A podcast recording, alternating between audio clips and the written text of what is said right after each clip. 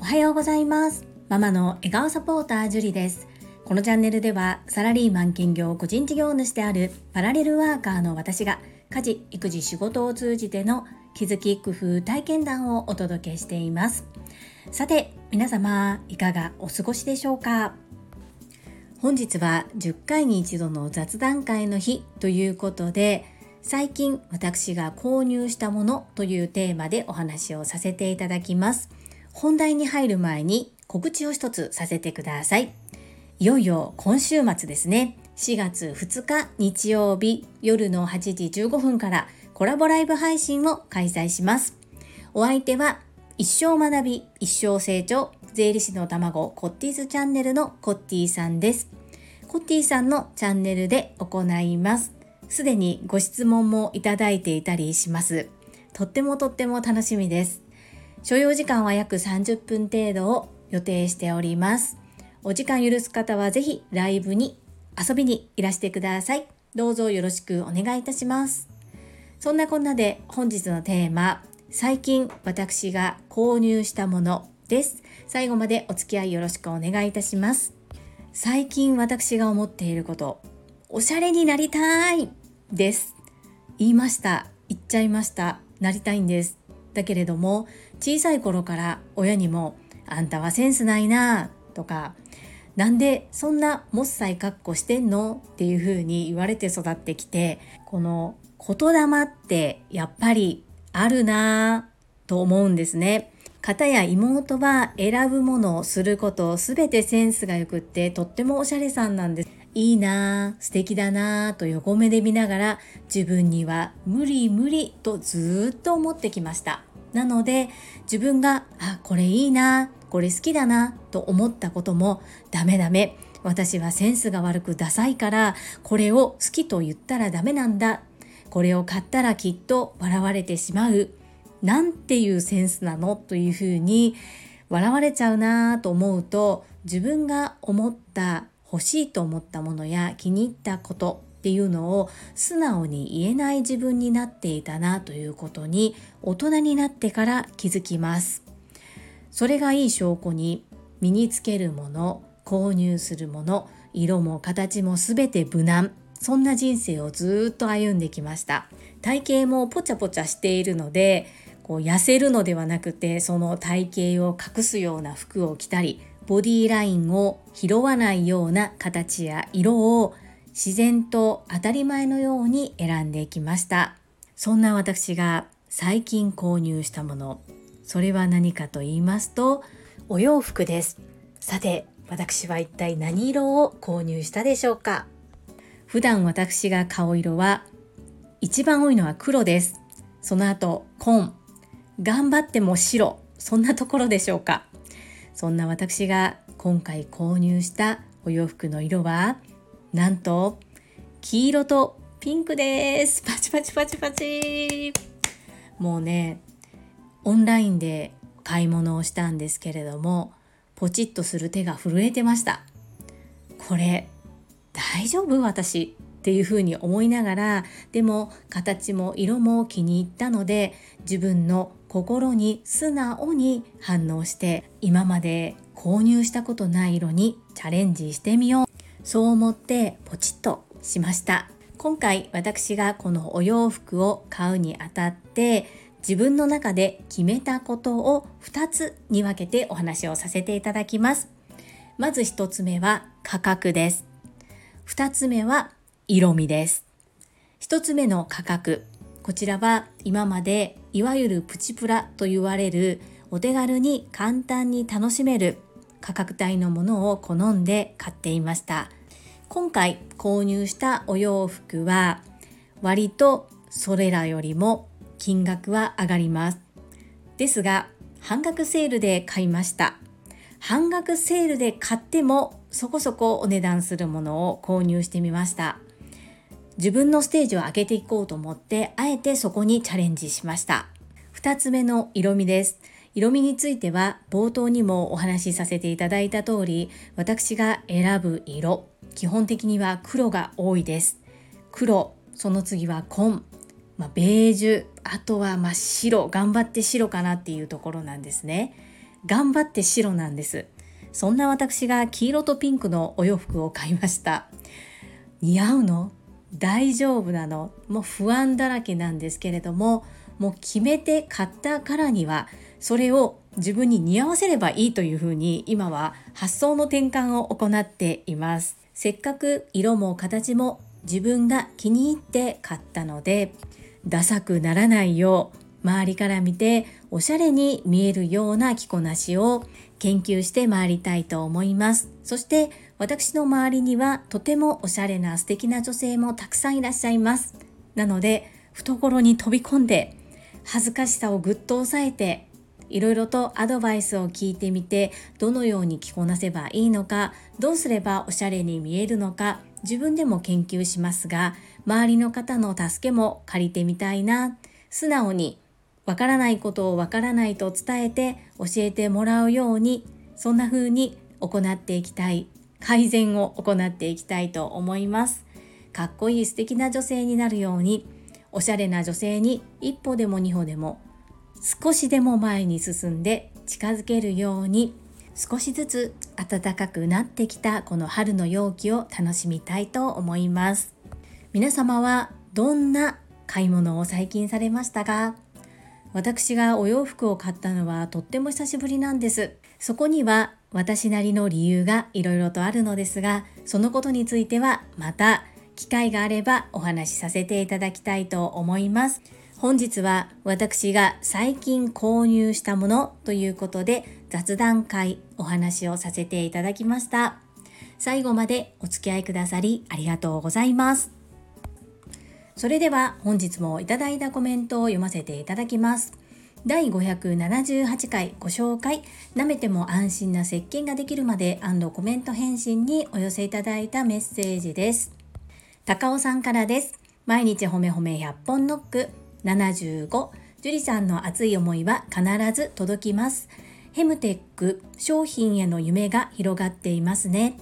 一緒に行うとは言っても作る販売する宣伝するなどそれぞれの得意分野を担当するならみんなでいろいろできそうですね。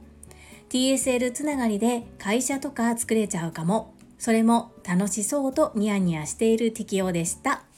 適応さん素敵なメッセージありがとうございます。そして毎日たくさんの褒め褒めありがとうございます。本当に TSL の熟成の方々っていうのはいろんなスキルをお持ちの方がたくさん集まっておられるので本当に会社とか作れちゃうかもしれないですよね。朝倉千恵子先生が人はなりたい自分に絶対になれる諦めない限りってよくおっしゃっていますよね。そして泉さんもスタンド FM のタイトルをそのようにされていて100日マラソンをしていた時は毎回冒頭に人はなりたい自分に絶対になれる諦めない限りっていう風に言ってくださっていたじゃないですか。私もあれを聞くだけで涙が出そうになるんですよね。そっか。なりたいと叶えば絶対になれるんだ。それはなぜなれるかというと諦めないからっていうことでね。きっと坂井谷道さんもヘムテックの商品に関してはまだこう構想の段階であまり外には出されていなかったと思うんです。ですがあのような形で人生の転機はチャンスで公言されたことで私も坂谷道さんの思いを知ることができて他にも聞いている方がそんな製品も考えておられるんだっていうふうにアンテナが立ったと思うんですよね。なのでやはり公言することっていうのはとっても大切だなということを学ばせていただいております。一緒にニヤニヤしたいです。ティキオさんどうぞよろしくお願いいたします。続きまして泉さんからです。ジュリアーノおはようございます。坂谷道さんのポッドキャストを拝聴しました。心が動いた点が2点あります。1自分が変わらなければどこに行っても同じ。2、家族の協力は不可欠。1つ目は辛い環境でいることの中で問題を解決しない限り次のステージに上がれないと思っていましたが自分が変わればいいだけ。これは閉めたと膝を打って納得です。何の呪縛にかかっていたのか笑いシンプルでした。2つ目はご主人やお子様の協力があってこそのみちさんの今があると感じました。これに関しては自分も同じ体験をしています。感謝しかないです。みちさんのぶれない思いを息つく暇もなく拝聴しました。ジュリアーノ分かりやすく共有してくださりありがとう。イズミーナメッセージありがとうございます。これ本当にそうですね。1自分が変わらなければどこに行っても同じ。2家族の協力は不可欠。私も自分が変わろうと思ったらなんと周りも変わり始めてそして何かする時には本当に家族の協力をいただいて感謝感謝です。大切なことを改めて言語化してくださりありがとうございます。そしてこのね何の呪縛にかかっていたのか。今思えばおそらくイズミーナも私も一体何を恐れて一歩前へ踏み出せなかったのかもう忘れてしまってるぐらいだと思うんですよね。ですがいろいろ話し合って励まし合って背中を押し合ったことで今の私たちがいるのかなというふうに思います。出会いに感謝です。イズミーナメッセージありがとうございます。続きまして第579回学びインスタライブに参加してコメント返信にお寄せいただいたメッセージです。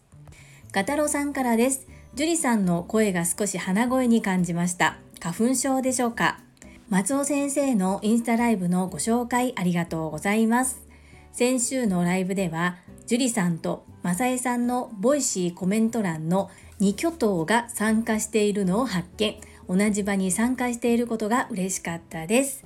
松尾先生のライブは本当に有料級ですよね。お話の内容だけでなく、ライブの進行や松尾先生の心遣いまで学びにする樹里さんの貪欲さもすごいと感じました。4月2日のライブがすごく楽しみなガタロでした。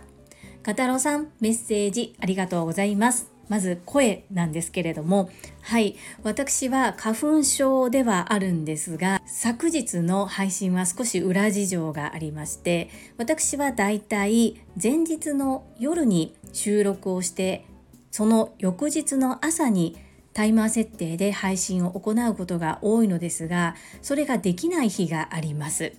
昨日はまさにそうでして前日の夜にコメント返信の部分だけは収録していたんですが本編がまだ収録できていないまま朝を迎えてしまったんですね。そして本編の部分を朝収録したので起きて時間が間もなかったということでおそらく鼻声だった鼻声気味に聞こえたのではないかなというふうに思います。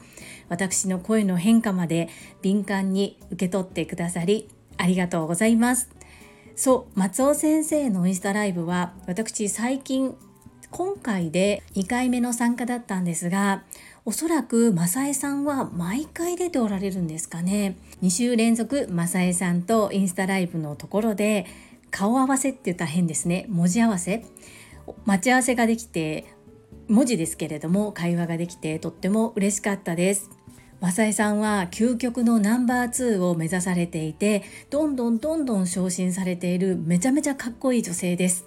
いや正江さんと隣に並べられてしまうととっても困るんですけれどもマイナス言葉は言わないと決めておりますので正江さんの横に並べるような人に堂々となるよう精進してまいりたいと思います。ガタロさんありがとうございます。私がファシリテートをする役割を担ったり逆にファシリテートを先日宇波育代さんに人生の転機はチャンスでしていただいたこともありやはり進行どのように進行すればお客様の負担が減るお客様にとって居心地がよく聞きやすくなるかっていうところはものすごく目がいきます。松尾子先生はやっぱりプロです。本当に素晴らしいなと思いました。なかなか簡単に真似できるものではありませんが少しずつでも日々の生活の中に取り入れていってかっこいい松尾先生のようなインスタライブができたらなというふうに思っております。そして4月2日もライブお越しいただけるんですね。ガトロさんいつもありがとうございます。楽しみにお待ちしております。続きましてコッティさんからです樹里さんこんにちは4月2日よろしくお願いいたしますインボイスのご説明はなかなか難しいのですが、お気持ちを汲んでくださってありがとうございます。松尾先生のインスタライブ、アーカイブもあるのですね。ぜひぜひ見させていただきます。お知らせくださりありがとうございます。コッティさん、メッセージありがとうございます。4月2日、いよいよあさってですね。とっても楽しみ、ドキドキ、ワクワク、楽しみましょうね。どうぞよろしくお願いいたします。インボイス。インボイスって何？っていう方がほとんどだと思います。私は自分のお勤めしている会社はインボイスもちろん導入しますので、もう番号も登録してあります。ですが、個人事業主の方をどうするかっていうところなんですけれども、先日受けたセミナーで心が決まりました。またお話しさせていただきます。松尾先生のインスタライブアーカイブあります。そして過去のものもものすごくためになります。ぜひぜひ聞いていただきたいな、見ていただきたいな、そんな風に思います。コッティさん、メッセージありがとうございます。続きまして、高尾さんからです。毎日褒め褒め100本ノック76、樹里さんの特技は褒め褒めです。樹里さんは相手のいいところを見つけるのが上手で褒め褒めするのもとっても上手だと思いますよ。なのに褒め褒めされるのは苦手とは次のミッションがひらめきました。毎日自分で自分を褒め褒めノック。自分の中にいるもう一人の樹里さんを褒め褒めしてみるです。声に出すのが恥ずかしいなら日記とかに書いてみるのもいいかも。最近新しいアイデアがいっぱい出てくるティキオでした。ティキオさん、素敵な褒め褒め、本日もありがとうございます。そうですか？私、相手のいいところを見つけるのが上手なんですかね？自分では全く自覚しておりませんが、きっと信頼できる高尾さんがおっしゃるのであればそういうことなんだと思いますのでそこを素直に受け止めますありがとうございます嬉しいです。そして自分で自分を褒め褒め。そうですよね。私自己否定ばかりしていた人なのでずっとずっとあれもできないこれもできないなんで私なんてってずっと思ってる人でした。ですが今は少しできた自分を褒めよう。そのものすごく褒め褒めではないですが私頑張ってるかもしれない。っていうふうに思うように心がけてはいます。ですが今回このご提案いただいたように声に出したり紙に書いて残すっていうことはやったことがないので是非今日から始めたいと思います。ティキオさん次々と新しいアイデアありがとうございます。これもきっと言葉のやり取りキャッチボールをしているからかなというふうに思います。一人で悶々と考えていてもきっとアイデアっていうのは出てこないと思うんですよね。高尾さんとてもとてもためになる素敵なメッセージいつもありがとうございます。最後にゆふこれたかさんからです。ジュリアーノへアーカイブ見たよ。松尾先生がジュリアーノを認識していたことに味噌汁を吹き出しそうになったよ。ジュリアーノは興味関心のフックを散りばめながら聞いたり受講したりしているから気づきがいつも大量だよね。次回のライブ、これたかーのもコメントしてみるわ。これたかーのメッセージありがとうございます。そうなんですよ。松尾由紀子先生は、このアーカイブの1週間前の時に、私がコメントで、オンライン版 TSL 第7期でお世話になりました、ジュリと申しますというふうに自己紹介をしました。それですぐに認識してくださいました。実際に講義受講中は3時間半程度一緒に講座を受講する、まあ、生徒と先生という形だったんですが人数も多かったし私は挙手したものの当てられることもなく終わっていったので覚えていただけてるとは思っていなかったんですが前々回の配信の時にそうやって自己紹介をした時にどうやらマインド TU さんやテニバカさんが私の名前をロジカルスピーチ講座の時に出してくださっていたようでそれで覚えて名前を覚えていてくださったみたいです。そしてこの 味噌汁を吹き出しそうになったよってこのくだり思いっきりボイシーでドクター・ロバーツ和夫さんが書かれていたくだりと全く同じパクりましたね。このコメントを読みながら私が味噌汁を吹き出しそうになったわ。そうぜひぜひこれたかのもコメントしてみてください。松彦先生は私だからということではなくライブを拝聴されている方皆さんに声かけをされています。そしてコメントもたくさん拾ってくださいます。やはり対談ではなくってお一人でされているのでこの対話の相手がお客様見てくださっている方というスタイルでのライブ配信を行っておられます。そこもとっさにいろいろとアドリブが効くっていうところもさすがだなというふうに感心しております。これ高のも時間許すようであればアーカイブもいいんですけれどもやっぱりライブだと名前を呼んでもらえたりもするのでとってもおすすめです。ぜひぜひコメントしてみてください。アーカイブ見てくださってありがとうございます。はい、いただいたメッセージは以上となります。皆様本日もたくさんのいいねやメッセージをいただきまして本当にありがとうございます。とっても励みになっておりますし、ものすごく嬉しいです。心より感謝申し上げます。最後に2つお知らせをさせてください。1つ目、タレントのエンタメ忍者みやゆうさんの公式 YouTube チャンネルにて私の主催するお料理教室ジェリービーズキッチンのオンラインレッスンの模様が公開されております。動画は約10分程度で事業紹介、自己紹介もご覧いただける内容となっております。概要欄にリンクを貼らせていただきますので、ぜひご覧くださいませ。2つ目、100人チャレンジャー in 宝塚という YouTube チャンネルにて42人目でご紹介いただきました。